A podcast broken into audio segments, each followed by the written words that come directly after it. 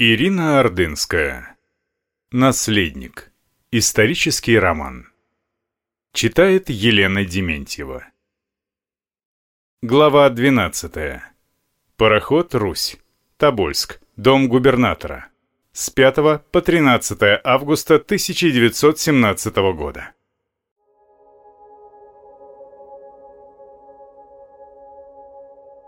Через небольшой иллюминатор в каюте Алексея Солнечный свет проникал плохо. Вокруг было тихо. Нашумевшиеся за ночь солдаты, расположившиеся на нижней палубе, не издавали никаких звуков, словно их там не было совсем. Царская семья и свита, не спавшие ночью из-за постоянного грохота, отсыпались долго. На пароходе поздний завтрак приготовили повара из царско-сельского дворца. Они не спешили беспокоить уставших хозяев. Проснувшись, цесаревич долго лежал на койке, рассматривая свое временное миниатюрное жилище. Казалось, стоило протянуть руку, немного свесившись с койки, и кончики пальцев легко бы достали до противоположной стенки, но двигаться не хотелось. Приятно было нежиться под пуховым тонким одеялом, так кстати вчера принесенным заботливым дядькой. Однако неизведанное пространство парохода – рождало желание немедленно приступить к его исследованию. Закрыв глаза, цесаревич представлял, будто смотрел откуда-то сверху, издалека, как их корабль ползет по реке, тревожа волны. Любопытство брало свое. В какой-то момент Алексею нестерпимо захотелось выбраться на палубу, осмотреться, потрогать все руками и, если повезет, может быть, даже напроситься в капитанскую рубку. Неожиданно, непонятно откуда, словно из утробы парохода, тихо зазвучала мелодия. Кто-то играл на настоящем пианино. Обмануться было нельзя. Музыка на реке казалась чудом. Инструмент здесь теперь точно лежать не стоило. Кто-то раньше него проснулся и уже изучал их временный плавучий дом. К тому же удобств в каюте не было, предстояло их найти. Алексей на цыпочках пошел по коридору в сторону носа корабля на звуки музыки. Секрет открылся неожиданно милой картинкой. В крошечной каюте, где помещалось только одно пианино и короткая лавка, Ольга и Татьяна сидели, прижавшись друг к другу, и в четыре руки играли пьесу Шопена. Их красивые руки с утонченными живчиками пальцами то носились по клавиатуре, почти мешая друг другу, то замедляли бег в плавных взмахах своеобразного танца, рождая нежную мелодию. Лица сестер светились удовольствием. Алексей, застыв от очарования, на время забыл о своих планах. Дома музыка даже во время болезни и невзгод всегда оставалась частью каждого дня. Княжны отлично пели, прекрасно играли на рояле. За несколько дней дороги в поезде, даже неожиданно для самих себя, они истосковались по музыке. На звуки завораживающей мелодии Шопена вскоре из кают вышли Мария с Анастасией, потом дамы из свиты государыни. Вскоре доктор Боткин торопливо направился к кому-то со своим чемоданчиком. С сигаретой прошествовал к палубе месье Жильяр, которому составлял компанию князь Долгоруков. Через время на палубе собралась свита, которая ожидала, что еще немного, и свои каюты покинет царская чита. Первым из царской семьи на палубе появился цесаревич. Каким хорошим, спокойным выдалось это летнее утро на реке, без волнения и ветра, с чистейшим небом и пахнущим свежестью воздухом. На неширокой туре местами с трудом могли разойтись два встречных парохода. Ее невысокие берега позволяли рассматривать окрестные пейзажи и деревушки, стоявшие как у самой воды, так и за полями. С верхней палубы на километры открывался вид на окружающие просторы, давая ощущение такой воли, такого раздолья, что Алексей невольно забыл об аресте и ссылке. Казалось, их семья, как обычно, путешествовала. Пробежавшись вдоль поручней, он, не сумев совладать с собой, замахал руками, закричал «Эй!» мальчишкам-рыбакам, сидевшим с удочками на берегу. На его крик повернулись солдаты, курившие на носу судна, но промолчали, может быть, потому что к цесаревичу обратилась госпожа Шнейдер. «Ваше Высочество, прошу вас, вернитесь в каюту и подготовьтесь к завтраку». Только сейчас цесаревич заметил Нагорного, который старательно знаками звал его к себе. «Хорошо, иду». Он побежал к дядьке, утешаясь тем, что после завтрака уж никто не помешает ему целый день любоваться рекой. И правда, до вечера Алексей оставался на палубе, только несколько раз спускаясь ненадолго в столовую, чтобы перекусить. Ни государыне, ни даже государю не удавалось долго удержать его за столом. Наспех поев, он бегом отправлялся туда, наверх, где можно было бросать в реку бумажные кораблики, рассматривать бурлящую воду за кормой и чаек, кружащих над ней. Даже обычные их сестрами те же крестики-нолики сегодня на пароходе почему-то были неинтересны. Оживилась и свита, рассматривая берега и обмениваясь впечатлениями. Император, поддавшись всеобщему порыву, тоже стал намного веселее, разговорчивее. На несколько часов забылось печальное настоящее, никто не замечал солдат, а те не давали о себе знать, хотя никуда не уходили со своих постов, но воспринимались как невидимые. Комиссар и представители правительства держались отдельной группой, не навязывая свое общество арестованным. Исключение императоры вслед за ним свита – делали только для полковника Кобылинского, с которым общались запросто. Если у кого возникали вопросы, обращались с ними исключительно к нему. На закате перед самым обедом на палубу поднялась императрица. При ее появлении все почему-то слегка смутились, примолкли даже веселившиеся весь день дети.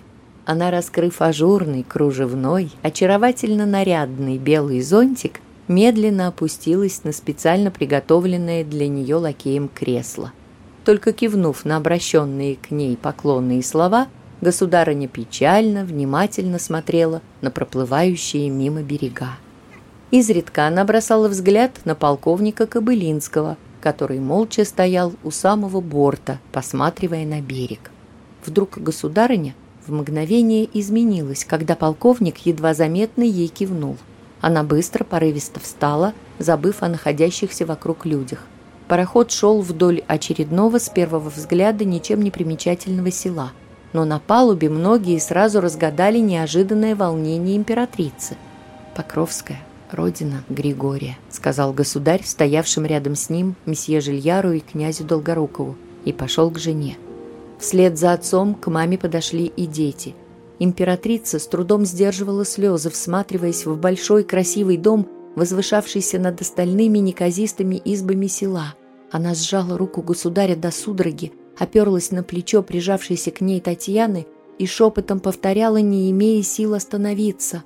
Он знал, все знал, знал. Постепенно на дом, возвышавшийся над селом, обратили внимание все стоящие на палубе люди – на носу корабля, где в это время собрался солдатский комитет, тоже увидели дом на берегу, бесцеремонно тыкая в него пальцами, толкая друг другу. «Глядь, вот махал Гришка Распутин домину. Левей смотри, с железной крышей. Комиссар сказал». Потом переключились на императрицу. Ишь, как немка разволновалась, и остальные забегали. Хорошо, что государыня не могла слышать этих оскорблений. Вообще, казалось, она какое-то время не замечала никого вокруг, полностью уйдя в свои переживания. Свита молчала, щадя нервы императрицы. Никто из близких не позволил себе никаких замечаний вслух. Но тем тягостнее звучала такая тишина. Алексею бесконечно жаль было маму. Эти переживания и слезы делали ее такой одинокой, несчастной. Ему захотелось, чтобы пароход пошел быстрее, и исчез, наконец, из виду этот дом, так много для нее значивший. Пароход пошел быстрее, может быть, по чьему-то приказу, село Покровское осталось позади.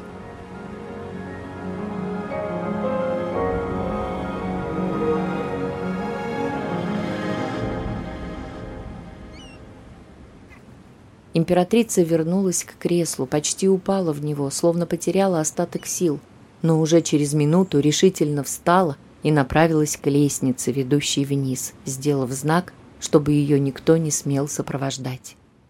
Алексей догнал ее в коридоре рядом с каютой.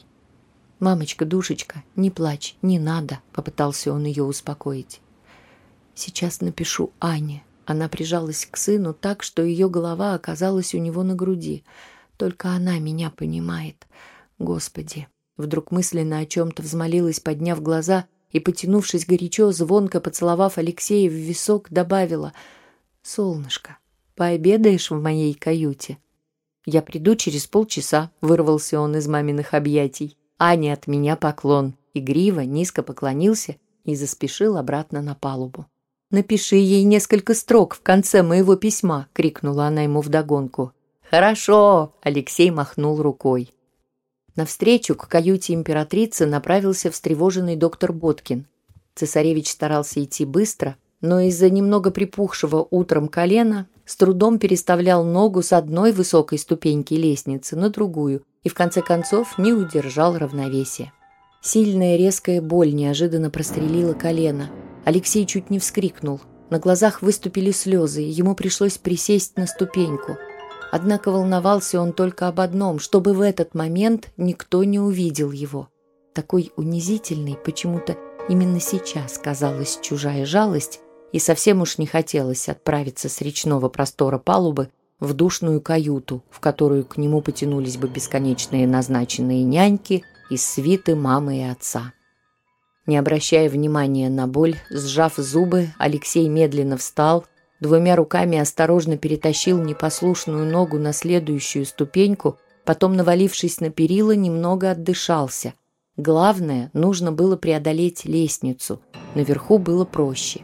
Когда он, наконец, смог добраться до плетеного кресла на палубе и с облегчением расслабиться в нем, закрыв глаза, чувствуя, как ветер высушивает выступивший от напряжения пот, то, к счастью, никто не обратил на него внимания. Окружающие по-прежнему рассматривали берега, речку и кормили неутомимых чаек, бросая за борт кусочки хлеба. Вечером к Алексею в каюту, извинившись за поздний визит, пришел доктор Боткин. По его озабоченному виду сразу стало понятно, что цесаревич смог скрыть свое недомогание от кого угодно, только не от такого опытного врача. «Болит?» – озабоченно осмотрел он ногу. «Да», – обреченно признался Алексей – Днем особенно, а сейчас почти нет. Просительно посмотрел он прямо в глаза доктору. Не говорите родителям, очень вас прошу. У них своих забот достаточно. У мамы опять сердце? Да, у ее императорского величества снова был приступ, кивнул Боткин, продолжая осматривать распухшее колено. Я потерплю. Мне невыносимо сидеть в каюте, здесь и дышать-то нечем. Поймите, это так унизительно, волновать всех сейчас. Опустив глаза, покраснел цесаревич. Будьте на моей стороне, я слушаться вас стану во всем. Только если действительно будете послушным пациентом, сегодняшний разговор останется между нами. Врач пригладил свою бороду. Что нужно делать? Сейчас я вотру мазь, сделаю массаж. Потом сами сможете ее втирать? Конечно. Ничего страшного, он еще раз потрогал колено. Думаю, за пару дней опухоль уйдет. Спасибо, вы такой хороший человек, улыбнулся Алексей.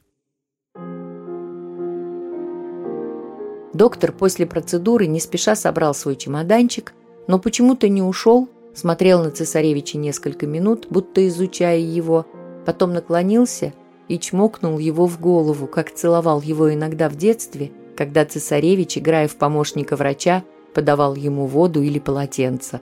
А тот в благодарность позволял себе поцеловать мальчика, которому отдавал столько своих забот, времени, сил, что невольно это их роднило. В ответ на ласку, напоминавшую об их близости с детства, Алексей кивнул, и обоим стало понятно невысказанное ими никогда чувство, рожденное из боли одного и постоянной тревоги другого – Правда, у нас большая, красивая страна. Вдруг без объяснений, как близкого друга, спросил доктора Цесаревич. Да, для меня самое лучшее. Жаль, что мы так мало путешествовали по России. Может, потому что я часто болел? Нет-нет, доктор наклонился и снова хотел приласкать цесаревича, но сдержался. Ни в чем вашей вины нет, Алексей Николаевич. Мне сейчас так хочется что-нибудь сделать, ну, полезное, как думаете, это возможно? Даст Бог, станет возможно, вздохнул врач. Почему все так сложно? Алексей повернулся на бок, стараясь удобно устроить больную ногу, подложил под колено подушечку. Мама, когда мне читает Евангелие, каждый раз говорит, если никому не делаешь зла, любишь ближнего, то Господь примет тебя и защитит. Не может быть, чтобы этой любви было недостаточно. А? Как вам кажется? Папа так верит в Бога. Ваше Высочество, доктор нахмурился, для меня ничего не может измениться. Я присягал императору, и вы его наследник. А отречение? Никому другому я не присягал, и мне не все понятно. Поставил он саквояж на стол и присел на краешек койки. Но только посмотрите, что творится. Какая ненависть черная, грязь, предательство. Ясно, что не государь отрекся. От него отрекся народ. Вот что самое страшное. «А теперь спите», — добавил он строго, тоном, нетерпящим возражений. «Вам покой нужен. Отдохнете, наберетесь сил. Завтра уже прибудем в Тобольск». «Евгений Сергеевич, а ваши дети приедут в Тобольск?» «Устроимся, вызову их». Доктор под стеклами очков потер пальцами слезящиеся от усталости глаза. «Хорошо. Может, и Коля приедет», — вспомнил Алексей друга. «С ним будет веселее». «Спокойной ночи, ваше высочество», — улыбнулся мечтам цесаревича Боткин.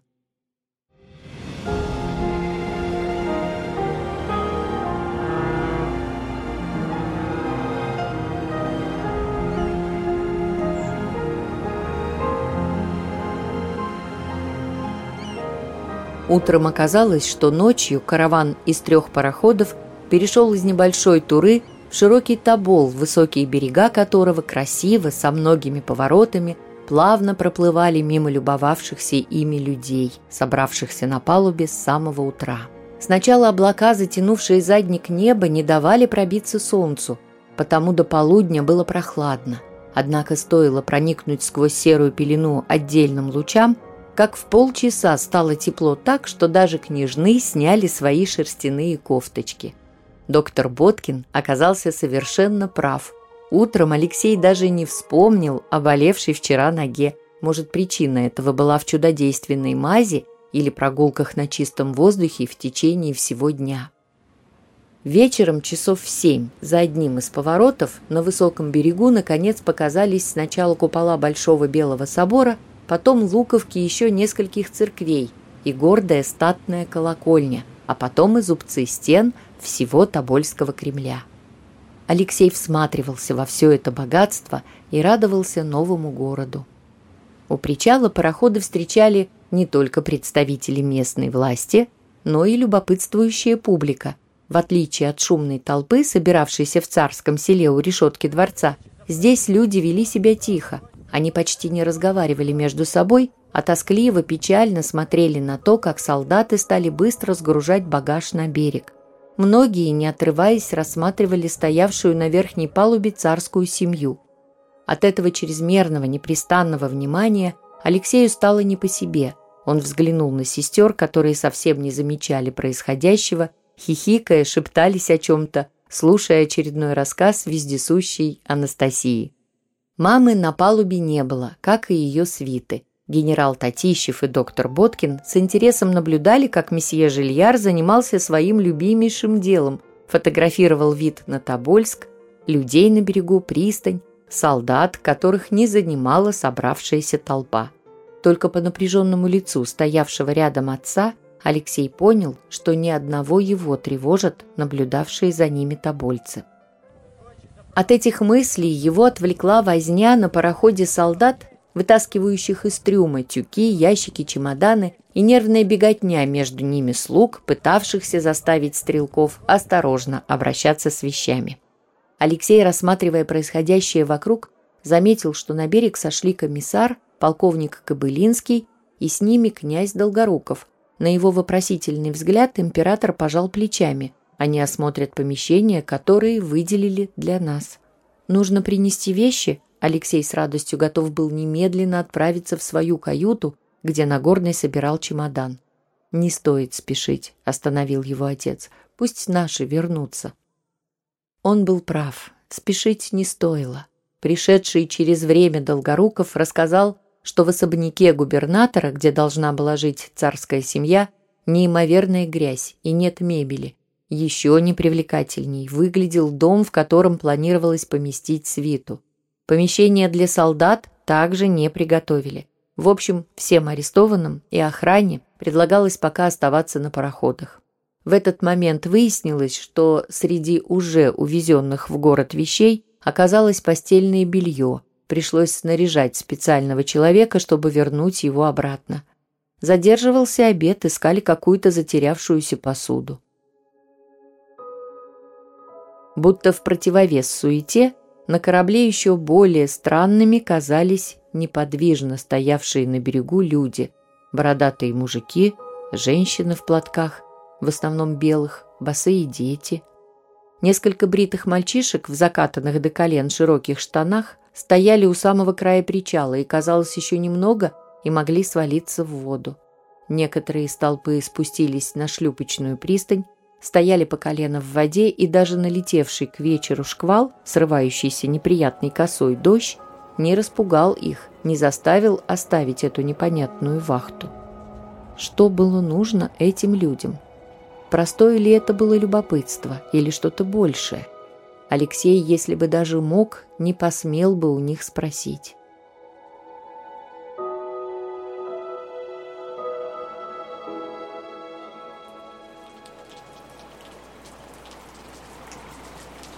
Следующее утро жизни на пароходе началось холодным дождем, крупными каплями которого ветер избивал беззащитное судно. Алексею долго не разрешали выходить на палубу. В столовой после завтрака собралась пережидавшая непогоду семья и свита, играли в безик, под звуки музыки, доносившейся из каюты с пианино, куда удалились искренне радовавшиеся инструменту Ольга с Татьяной. Только когда стук дождевых порывов поутих, цесаревич решился попросить маму, зная, что без ее согласия никто не посмеет разрешить ему прогулку. «Мамочка», — он постарался говорить поласковее, — «дождь почти прошел. Я шинель надену. Можно мне подняться на палубу?» Императрица в нерешительности оглянулась на доктора Боткина, но так как тот не стал возражать, улыбнувшись, кивнула сыну в знак согласия. «Я составлю вам компанию», — поднялся месье Жильяр, словно прочтя мысли государыни, предпочитавшей, чтобы Алексея все время кто-то сопровождал на прогулках. «И я пойду», — подскочила Анастасия. «А ты?» — обернулась она на читавшую книгу Марию. «Не хочу», — пожала та плечами. «Там холодно». Каково же было удивление цесаревича, когда оказалось, что народ продолжает толпиться на пристани. Даже холодная погода не испугала людей. От ливня они прятались под навес, но стоило дождю немного утихнуть, и причал вновь становился заполнен.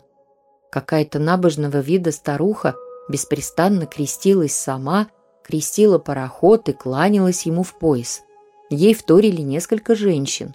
Мужики стояли в основном без шапок, будто в церкви, и тоже время от времени крестились, Солдат в толпе почти не было, как и интеллигенции. От вчерашнего яркого веселого впечатления от города с белым Кремлем в солнечном свете сегодня ничего не осталось. Небо с черно-серыми тучами сделало окрестный вид непривлекательным, как будто специально выявились неказистые домики, изломанные провинциальные улочки, трущобы сараев, скопившихся у реки. Они пришли к нам, кивнув на толпу, спросил Алексей у Жильяра, который тоже внимательно рассматривал людей на пристани. «Думаю, да», – пожал плечами учитель. «Странно», – спряталась за брата Анастасия. «Не похоже, что они нас приветствуют. Что им нужно?» «Ничего, не бойся. Хочешь, пойдем к другому борту?» «Пошли быстрей», – потянула она его за руку. С ними предпочел уйти и месье Жильяр. До следующего дождя они прекрасно провели время, рассматривая реку и противоположный берег. Ужинали чуть позднее обычного, потому что кухня поспешила перебраться в городской особняк. Готовую еду к вечеру принесли уже оттуда. Погода несколько раз за день то портилась, то снова улучшалась, пока в сумерках снова не разразился неугомонный дождь, перешедший в страшный ливень. Однако у Алексея настроение было все равно хорошее отчасти от того, что колено совершенно не болело. Нагорный снова удобно разложил все вещи в каюте, по-деловому перекрестил цесаревича. «Бог с вами, спите спокойно. Как прикажете, свет потушить?» «Оставь, я сам лампу погашу», — попросил Алексей. «Может, кто-нибудь придет со мной помолиться». Оказавшись один, он помечтал о доме, в котором им теперь предстояло жить. Ему, в общем, и на корабле было неплохо. Река не давала скучать. Кто знает, что их ожидало в самом городе. Его размышления прервал приход мамы. В дороге они вдвоем часто проводили время, но почему-то по вечерам с отъезда из царского села ни разу не молились вместе. «Все хорошо?» — поцеловала она его нежно. «Это, конечно, не Ливадия», — вздохнул он с грустной улыбкой. «А так все нормально, и не болит ничего». Вот и слава Богу! Государыня несколько раз перекрестила сына. Господь нас не оставит, только молиться нужно ему, просить о милости. «Мам, как ты думаешь, почему народ второй день стоит на причале?» Они любят государя. Многих просто запутали. Но простой народ по-прежнему предан царю. Наша страна сейчас больна, но она выздоровеет и станет только сильнее после таких испытаний. Ты веришь, что все будет как раньше? Может быть, не совсем так, но верю, что этот ужас Россия переживет.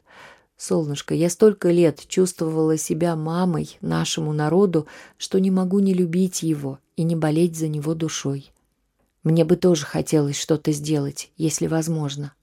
Мой ангел, для Господа нет ничего невозможного. Надо молиться.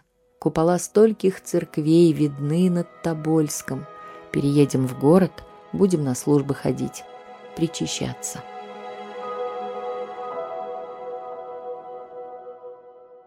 Продолжение следует.